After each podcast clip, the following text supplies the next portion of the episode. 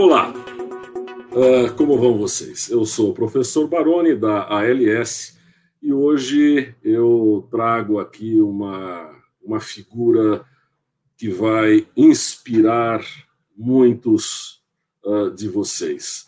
O nosso convidado de hoje é Kelvin Silva, ele é da Messer Gases Brasil.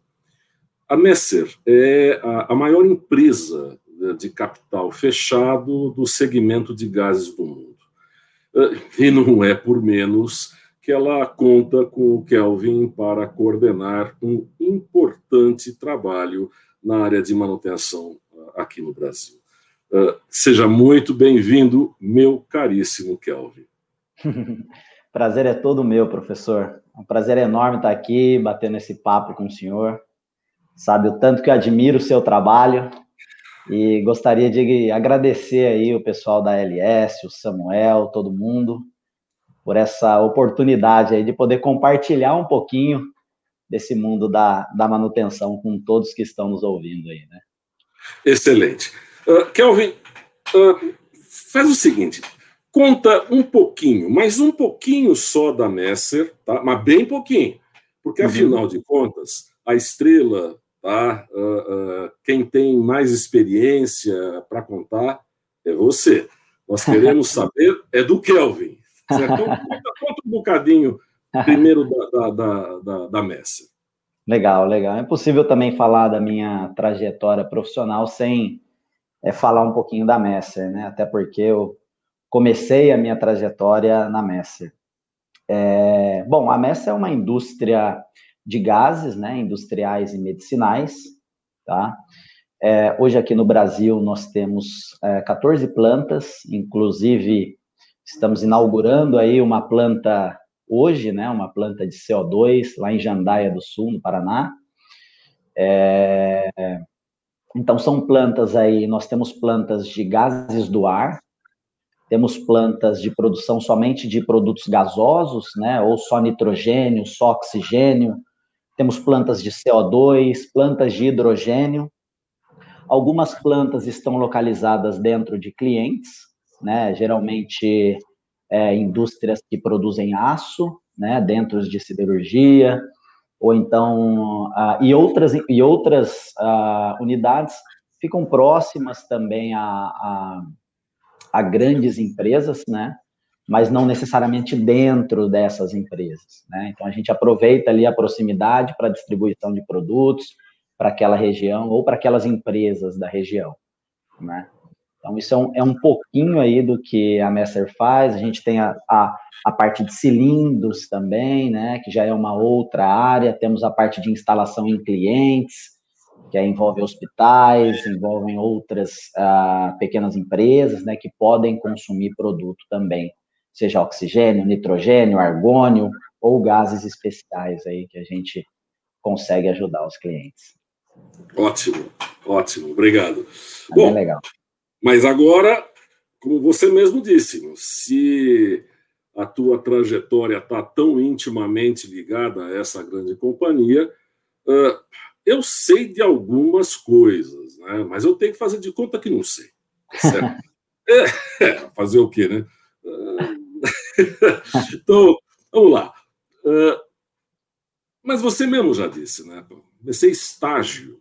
Mas, caramba, você é um estagiário que foi longe, né?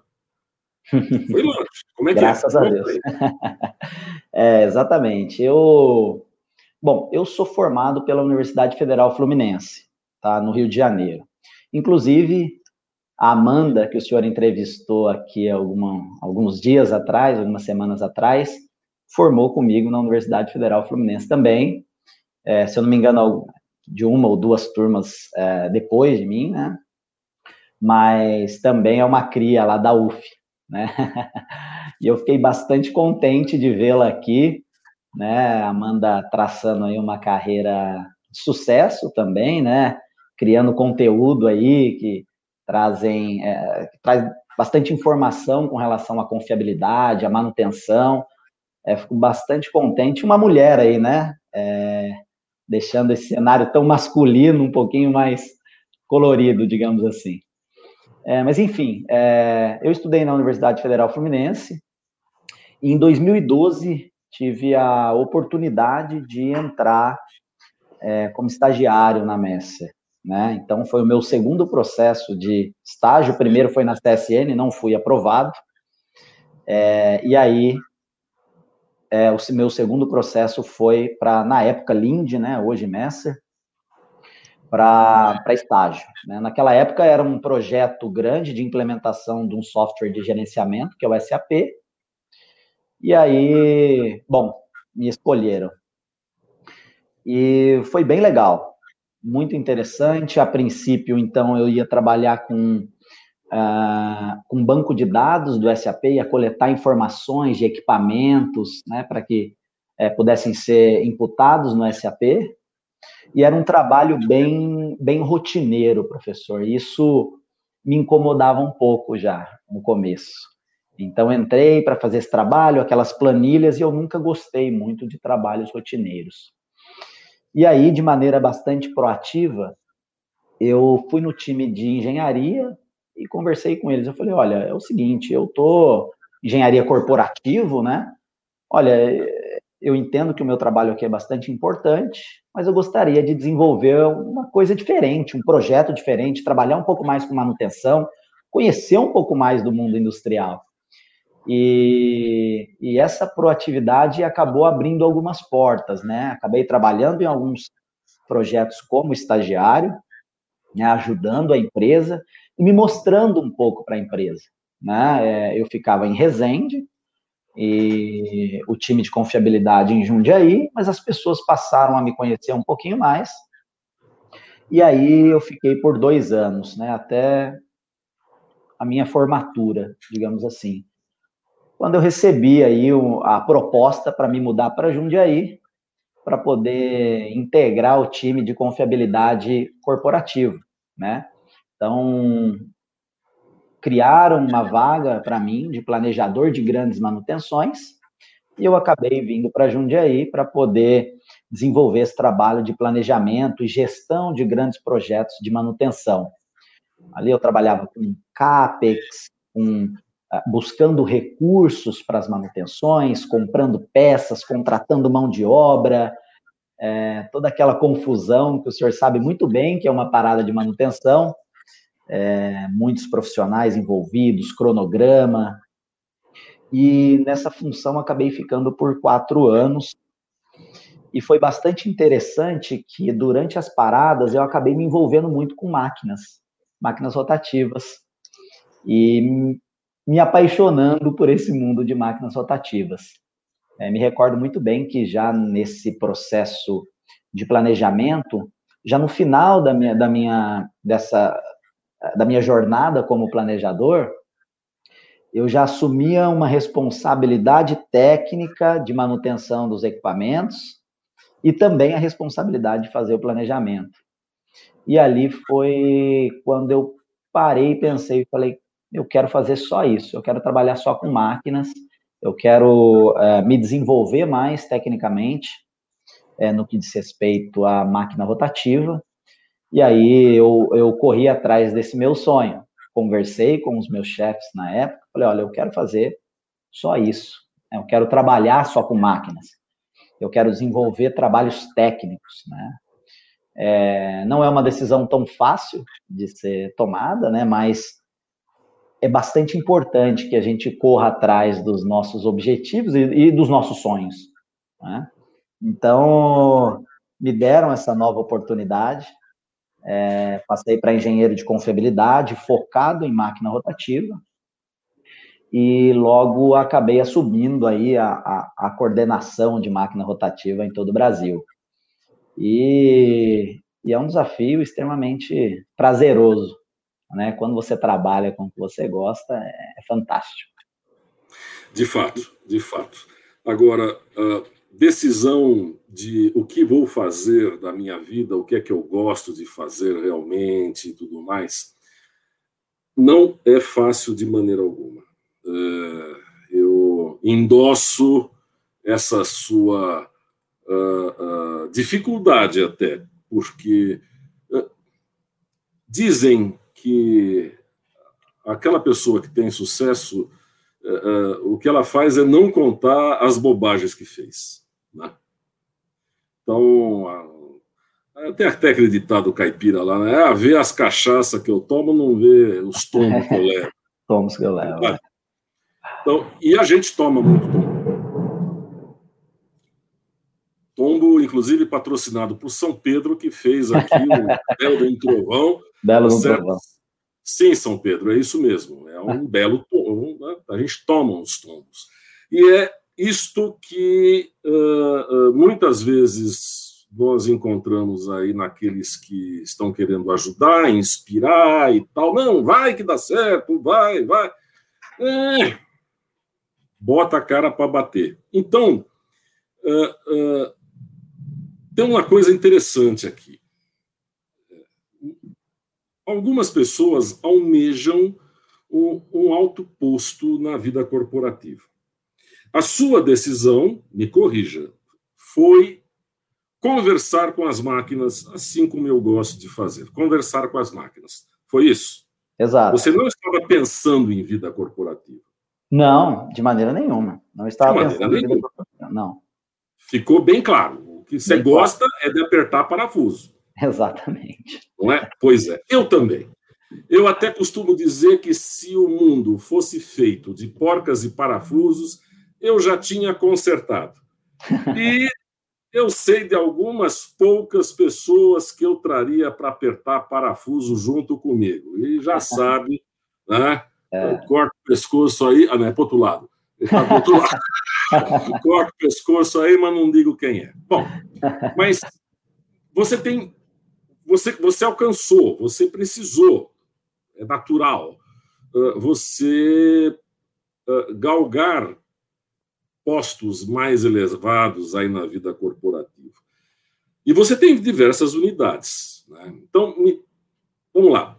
Qual foi seu maior desafio no momento que disseram você não vai só cuidar de porco e parafuso? Esse, qual o principal desafio nesse ponto? É, é, realmente foi um desafio é, gostoso até, mas é, ao mesmo tempo preocupante, né? Eu, o senhor conhece muito bem, eu trabalhava junto com Alexandre Baden. O Alexandre Baden é um grande amigo pessoal, um mentor na minha vida profissional e que acabou é, traçando outros rumos aí é, profissionalmente, né? E logo o primeiro desafio, quando é, me fizeram um convite, foi realmente substituir o meu mentor, né? Esse já era o, a, o meu primeiro desafio, né? Uma pessoa que eu admiro, é, e você pensa, bom, será que eu vou conseguir desenvolver o trabalho da mesma forma que o meu mentor é, desenvolvia, né?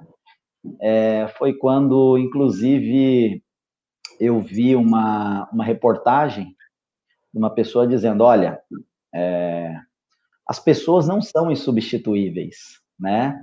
Talvez a maneira com que a pessoa desenvolva aquele trabalho, ela sim é insubstituível, mas você pode desenvolver de uma maneira diferente e que possa também agradar a todos, né? Então esse foi realmente o meu primeiro desafio, né? É, e o segundo, assim, é, que veio acompanhado dessa posição é, realmente é, são 14 unidades, né? É, é, um volume de trabalho grande, é, fazer essa gestão de pessoas, né? E gestão de manutenção de uma forma geral, é, pensar como eu iria desenvolver tudo isso, né?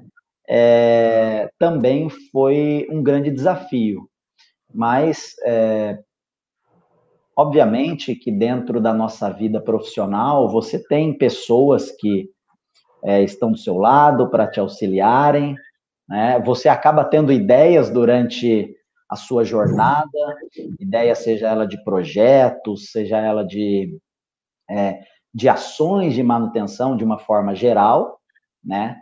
Mas é, que você acaba desenvolvendo ali e e criando coisas é, nessa sua vida profissional, vida de gestão, seja ela qual for. Então, eu, no primeiro momento, eu tive realmente esses desafios, né? É, e tem também agora, já nesse, já fazem dois anos aí que eu estou na coordenação de máquinas rotativas, é, um desafio bastante grande é lidar com pessoas, né? As pessoas são 14 unidades, pessoas, é, unidades que estão espalhadas aí desde de, da Bahia para baixo, né? É, e o que eu vejo muito, e aqui é um desafio bem legal, é a diferença de cultura de manutenção entre as unidades, né? Isso acontece muito. Então, é, algumas unidades têm uma cultura de manutenção um pouco mais preditiva, outras unidades nem tanto, né? Então, é, é um desafio você tentar equilibrar essa balança entre todas as unidades para que você tenha é, uma manutenção um pouco mais com a sua cara, né? Eu sou um cara de preditiva, né? É, eu procuro sempre é, trabalhar com manutenção preditiva, gosto de manutenção preditiva e entendo que é, a manutenção preditiva é o melhor para a gestão de manutenção, um, um dos pilares, né, para a gestão de manutenção é, corporativa. Então, o objetivo de você trazer todo mundo para a mesma linha é, é um desafio. Então, eu busco sempre estar em contato com as pessoas, sempre fazendo reuniões com os times locais, entendendo como está a manutenção, compartilhando informações com aquele time, falando: olha, na outra unidade aconteceu isso. O que a gente pode fazer para poder evitar isso aí? Né? Então, é trazendo boas culturas das outras unidades para aquela unidade para que a gente sempre tenha isso na mesma linha.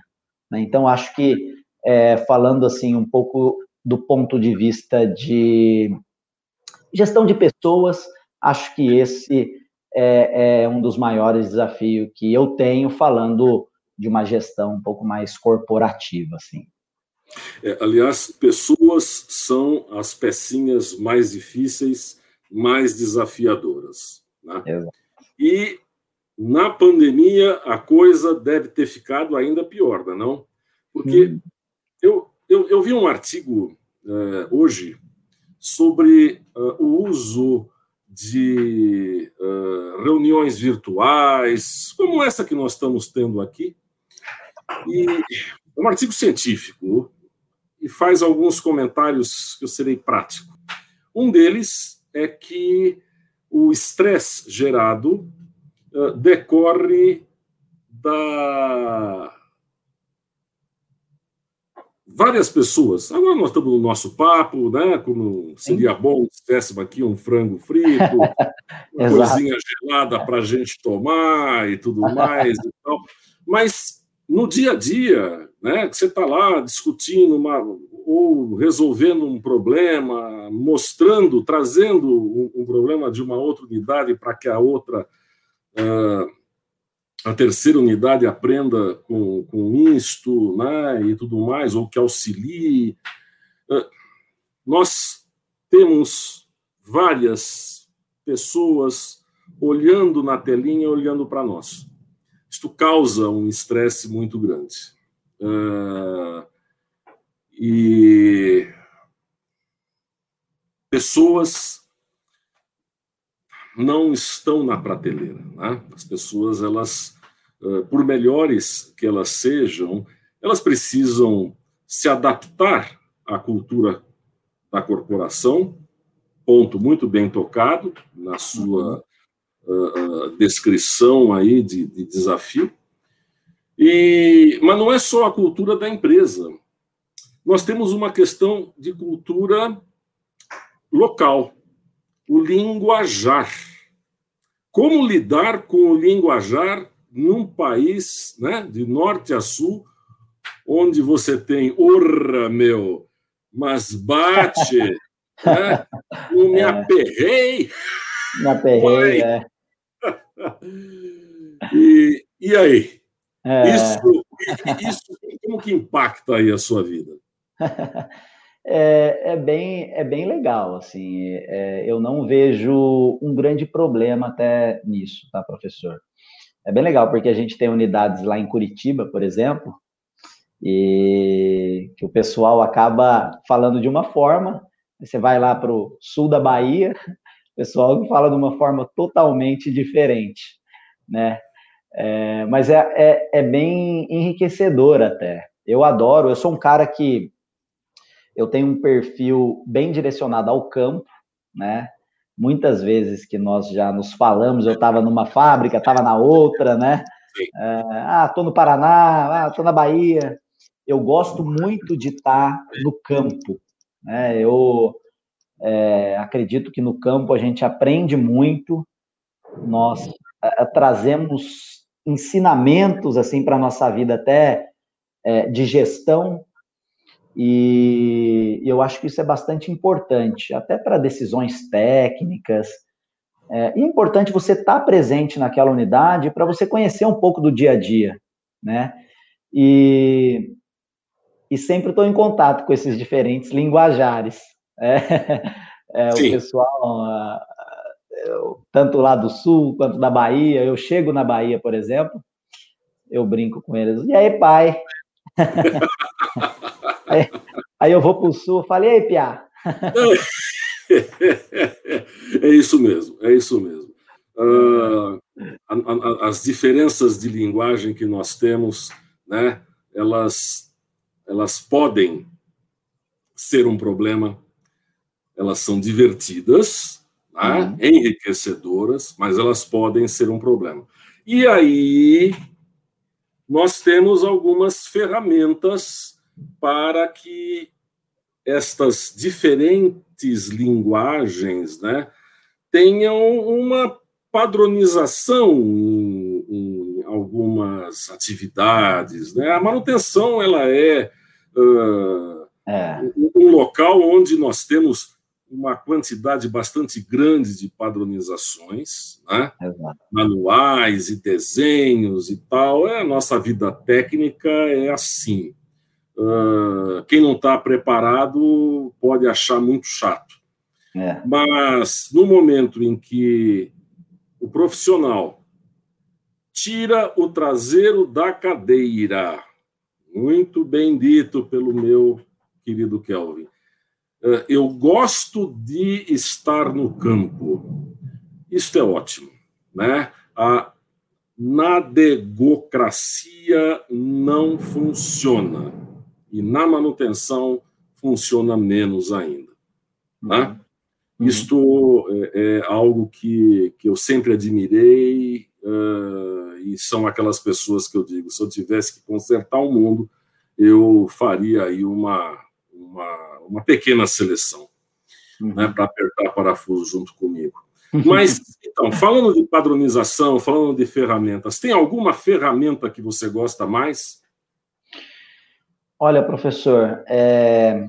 Não precisa falar nome, não, eu não temos aqui Sim, nenhum marchand. Claro, não, claro. É, para a gente, para fazer essa gestão de manutenção de maneira corporativa, de modo que a gente consiga enxergar, assim, bem, é, é de maneira clara, essas diferentes linguagens, né? É, ou seja, como está a minha manutenção em cada unidade. É, é, eu aqui, de maneira corporativa, é, utilizo os nossos indicadores de manutenção, né? Eu estou aqui distante, estou em Jundiaí, tem unidades espalhadas no Brasil todo, para que eu possa direcionar as minhas ações, para que eu possa suportar aquelas unidades, é importantíssimo que eu tenha bons indicadores de manutenção, né? Isso, como eu disse, vai direcionar as minhas unidades. Eu consigo ver de uma maneira muito bem clara é, qual unidade que está com uma confiabilidade um pouco mais baixa, né, uma disponibilidade um pouco mais baixa, é, eu consigo ver qual unidade que eu tenho um custo de parada não planejado mais alto, é, isso direciona as minhas ações. né? Eu posso olhar um pouco do ponto de vista de manutenção preventiva, como que está a execução de ordens de manutenção, né, planejada versus executadas. É, eu consigo ver e me ajuda muito a, os meus indicadores com relação à manutenção preditiva, né, que eu olho muito, é, como que está as minhas análises de óleo, as minhas, as minhas análises de vibração, de uma maneira corporativa, obviamente. Eu não consigo olhar no detalhe, eu não consigo analisar espectro por espectro, eu não consigo olhar análise de óleo por análise de óleo, mas é, é muito importante que eu tenha isso é, bem visível. Né? Então, indicadores de manutenção são fundamentais para você fazer uma gestão de manutenção corporativa. É, mesma coisa que um gerente de manutenção de uma grande empresa, ele não vai conseguir em todos os lugares da empresa ao mesmo tempo, ou então no mesmo dia percorrer de repente a empresa toda para saber como é que está. Ele tem que fazer a gestão com indicadores. Ele tem que ver onde é, onde está a dor dele ali, né? E poder atuar. Então, é, eu diria que realmente para que eu possa entender o linguajar de manutenção é, de todas as plantas é com meus bons indicadores, indicadores confiáveis, né, indicadores como confiabilidade, disponibilidade, MTBF, por exemplo, e, e, aí sim, aí eu consigo ter uma visão, consigo atuar, consigo ah, conversar com a planta para ver o que, que a gente consegue fazer para poder é, melhorar aqueles indicadores, né? É, e eu procuro sempre estar presente. É, é, principalmente agora durante a pandemia, é, e essa pandemia nos trouxe é, bastante desafio, né? É, mas sempre em reuniões, sempre discutindo com as pessoas do campo, escutando as pessoas do campo, é, para saber quais são as dores, o que está acontecendo, se estamos precisando de algum recurso, não estamos precisando de recurso, está tudo certo, o que, que eu posso ajudar? Né? Então, eu sempre também valorizei muito é, o campo. Eu acho que, e principalmente a experiência das pessoas que ali estão. Então, indicadores, fundamental, está sempre próximo das pessoas. Próximo que eu quero dizer, não é estar tá na planta é, todos os dias, é, tá ali escutando de maneira semanal, quinzenal, quais são as dores, e não só escutar, obviamente, é, suportar aquela unidade para que bons trabalhos sejam desenvolvidos. Então, é, é, realmente isso que é importante para que a gente tenha uma boa é, gestão, principalmente agora durante essa pandemia, né, professor? Que é, nos trouxe aí um, um temperinho a mais nisso, né? É, eu, a semana passada, eu não estava em home office. Eu uhum. estava em roça office. Roça, roça office. Roça office. Né? Quer dizer, pelo menos durante alguns momentos eu podia uh, uh, sair, olhar, respirar puro e voltar a trabalhar para. Né? Porque o mundo é. não para. O mundo não para. E é. o mundo não parando, imagino que deve ser aí o incentivo uh, para estas novas tecnologias numa empresa que uh, tem um tem um tal de não sei o que Messer, Messer é sobrenome, né? Messer é uhum. é sobrenome do, do, fundador, não é isso? Stefan Messer. É, muito bem e acho que foi 1800 e não sei quanto. Eu li um, um pedacinho ali da, da, da, história da Messer, muito interessante, uh, na Alemanha. Né? Então, e existem coisas que foram criadas aí na Alemanha que estão uh, sendo meio que coqueluche. Né? E do que será que estou falando? Hã? do que será que estou falando? Indústria 4.0, não? É, tá, tá, vendo? Tá vendo? É, é, assim que funciona. Uma boa equipe é desse jeito. Né? uma equipe é desse jeito, é um wingman, né? um ala, né? Você é. pá, foca no inimigo, já bate o olho, faz um sinal, o outro já vai lá e mete bala no inimigo. Assim que é, é. bom. Fala, fala sobre o que está causando isso para vocês. É, é, esse tema da indústria 4.0 ele é bem recente, né? É, as empresas hoje querem, digamos, entrar na, na indústria 4.0, né? É, professor, eu vejo esse tema da indústria 4.0 de duas formas, né? Eu sempre procuro analisar, eu vou chamar de projetos 4.0, tá? É, projetos 4.0 de maneira bem crítica, é, em dois pontos de vista. Assim. Eu procuro sempre analisar de maneira técnica e eu procuro sempre analisar um projeto de maneira gerencial, tá? E quando a gente se depara com projetos 4.0, é necessário que a gente faça essas duas análises de maneira bem crítica. Né? Então, é, o projeto, eu costumo falar né, para o pessoal que trabalha comigo, projeto de indústria 4.0, ele precisa fazer sentido, né?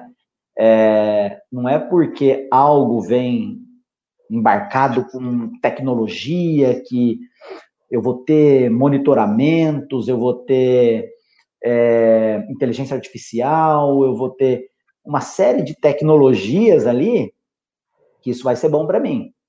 Eu preciso ser crítico precisa fazer sentido para mim. Né? Então, eu acho que esse é o principal ponto quando a gente fala de indústria 4.0 aplicado na indústria, no dia a dia. Precisa fazer sentido. Né?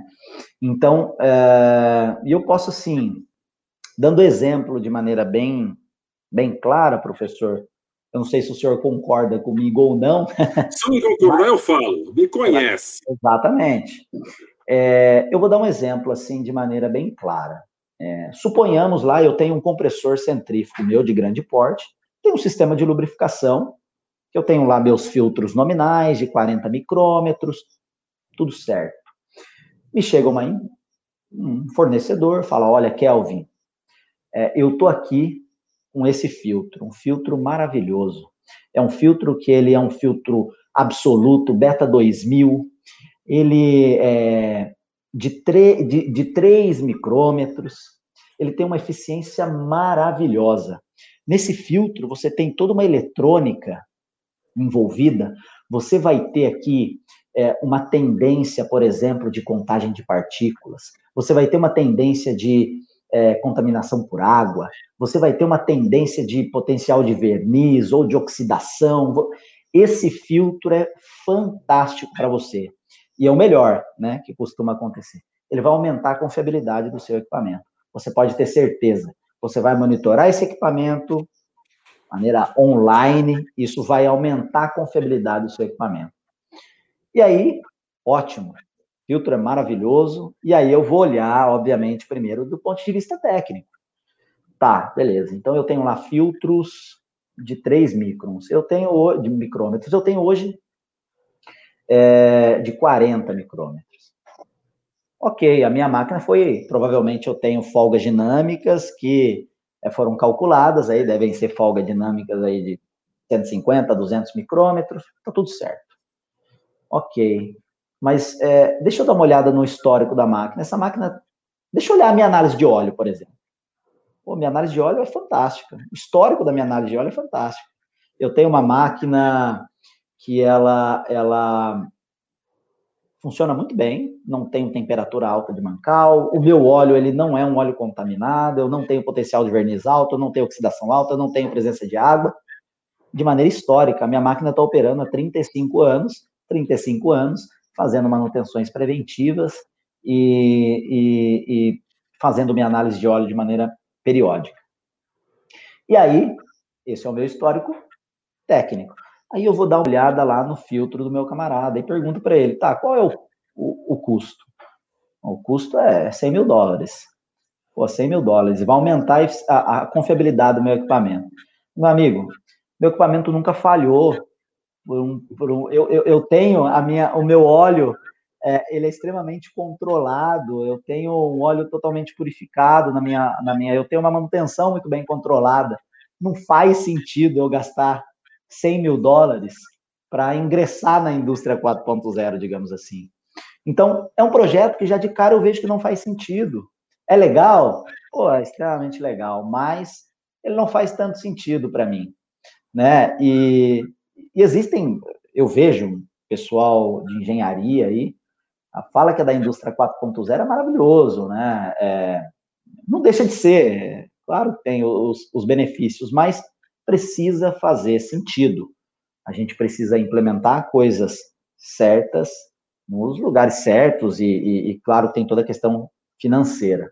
Já é diferente quando a gente for pegar o mesmo compressor centrífugo, é, multistágio, por exemplo, onde eu não tenho um monitoramento de vibração, né?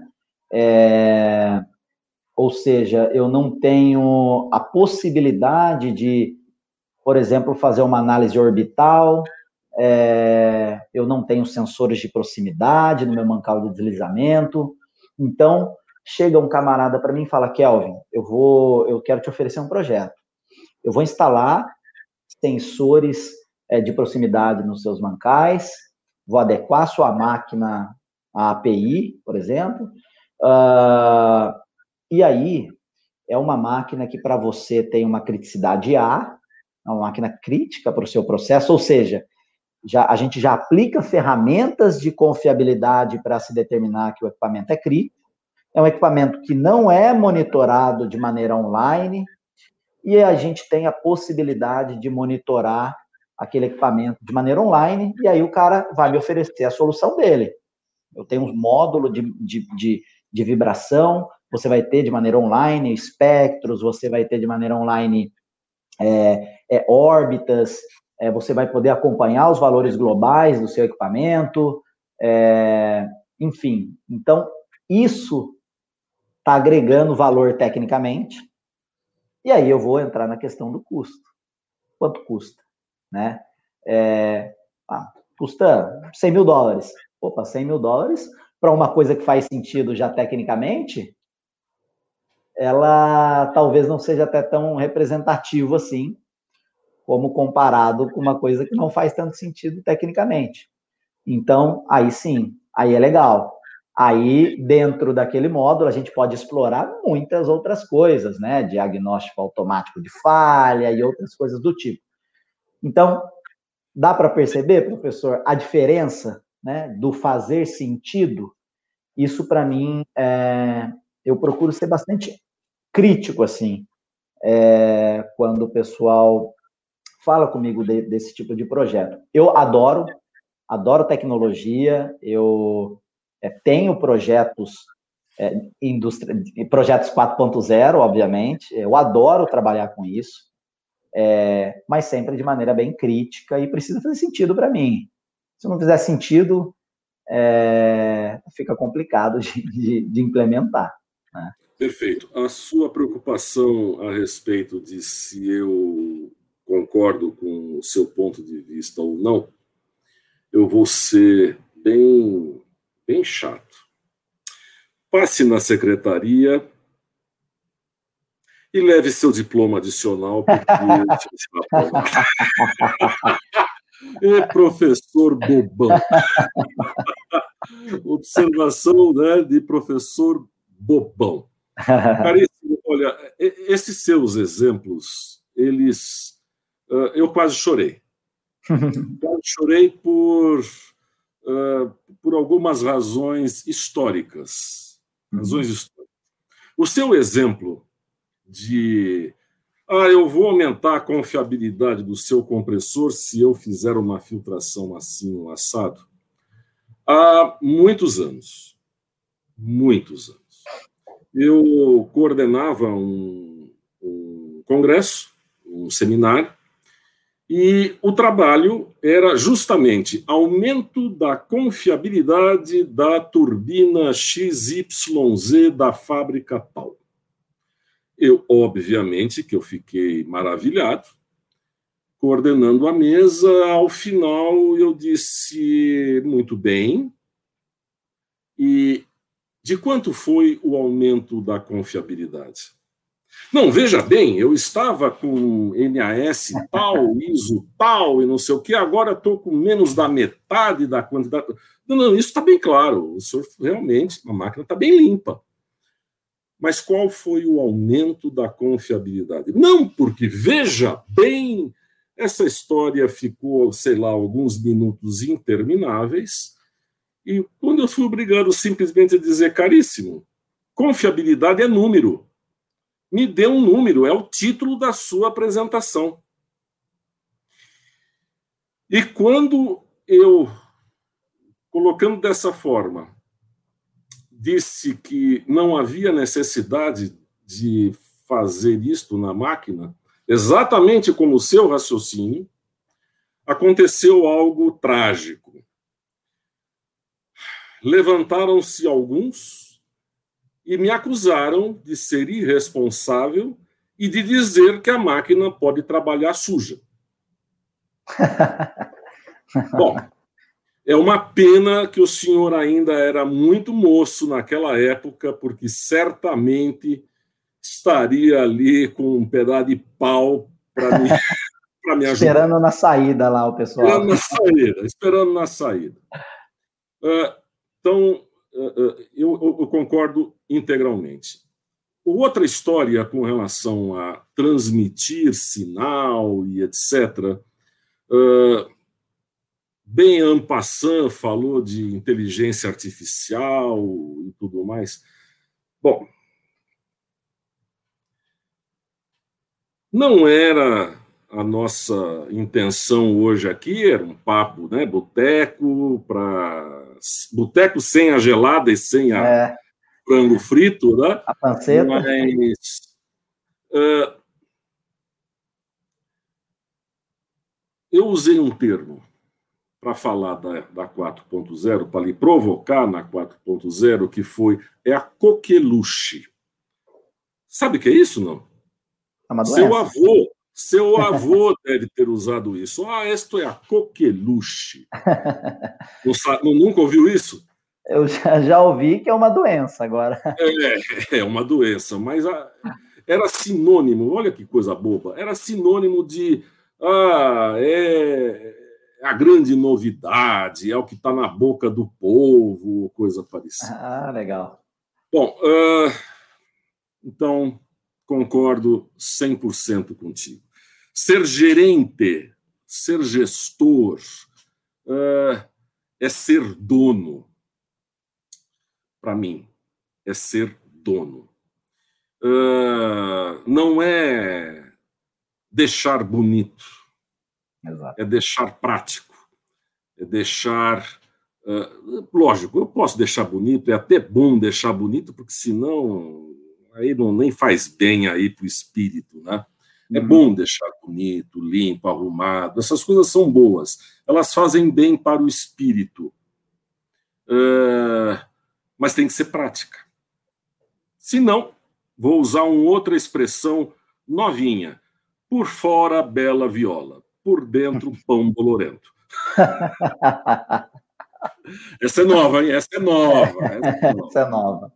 Caríssimo, Olha só, eu, eu fiquei absurdamente feliz porque esta sua, uh, esses seus dois exemplos de duas técnicas que eu sou apaixonado por elas, uhum. né, uh, uh, trabalhando com elas durante muitos e muitos anos, desde pequenininho,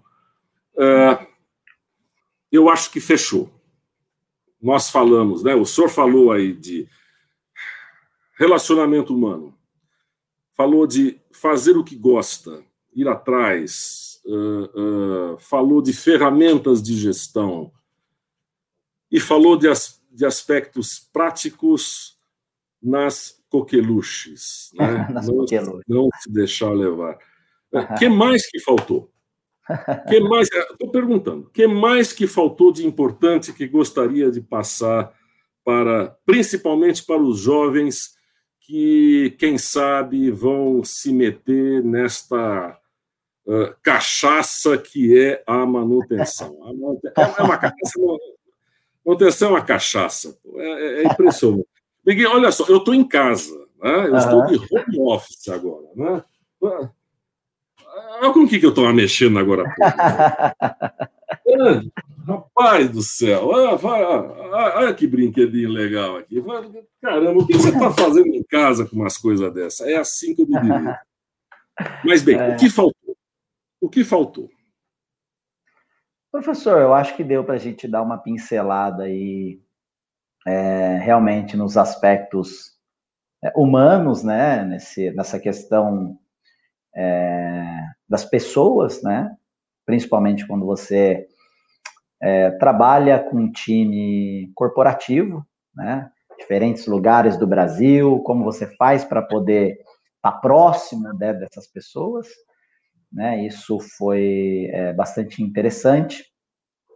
É, falamos um pouquinho de um tema que eu gosto muito, que é a indústria 4.0, eu adoro isso, adoro é, tecnologia, apesar de ser crítico, eu não sei se é muito uma, é, uma vantagem ou não, mas eu adoro tecnologia, mas eu busco olhar bastante no detalhe, né?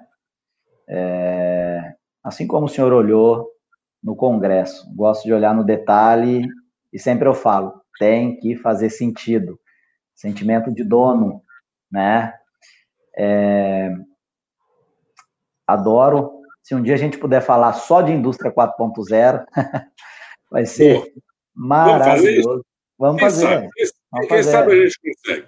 Quem sabe a gente consegue falando uh, o olhar de quem já chegou a programar uhum. uh, máquinas, fabricar máquinas para isso, de conectividade, transmitir dados aí com é. linha telefônica, né? E o olhar do usuário, do dono. A Exato. sua cabeça de dono está excelente. Pensar como um dono, o dono Exato. do negócio. Perfeito. Ainda mais, ainda mais hoje, né, professor, que a gente tem muita opção. Né? Eu já conversei com diversas empresas que conseguem me oferecer diversas soluções diferentes, né? E até para você tomar uma decisão, é, qual é o dispositivo correto, aonde aplicar, o porquê aplicar ali, é, é um desafio. Então, é, eu acho que é muito interessante, realmente, se a gente pudesse bater esse papo é, com o senhor trazendo esses pontos de vista de quem realmente já construiu. O lado gerencial. E o lado gerencial. De quem o tá lado aqui, gerencial da coisa. Quem não vamos, comprar, não vamos, quem não, vamos, não vamos falar de algoritmo, né? De, ah, não, vamos falar do lado gerencial. Quem sabe Exato. a gente consegue ser prático. Eu Exato. gostei. Eu Exato. gostei, gostei, gostei. Tá vendo? Já me arrumou encrenca, meu Deus. Caríssimo, é. diga tchau porque eu nem sei há quanto tempo nós estamos falando, eu esqueci do horário. Depois o Rafael mas... edita, tá tudo certo. Hã? Depois o Rafael edita, tá tudo certo. Ah, sim, o Rafael, para quem não sabe, está nos bastidores, tá certo? Ele vai eventualmente editar e cá entre nós, eu não vi nada para ser editado, viu? ah, meu, meu Deus! Inclusive esse, essa minha despedida, tá? Hoje agradecendo demais a disponibilidade do, do grande Kelvin, que está na fábrica, inclusive, tá? Nós não estamos fazendo uma live aí, do, nem, não é uma live, nós estamos, foi gravar, gravar, está gravado, mas é isso aí. Uh, mas não, não, é daquelas que ah, vamos fazer de noite porque aí ninguém tem o que fazer. O Kelvin tem o que fazer. Vai por conta da fábrica, filho. Muito obrigado. Felicidades e parabéns. Valeu, professor. Amanhã temos uma parada de manutenção e está tudo certo. Pronto. Vamos lá. Valeu, professor. Muito obrigado pela oportunidade e estou à disposição sempre que precisar. Ótimo, obrigado. Valeu, abraço.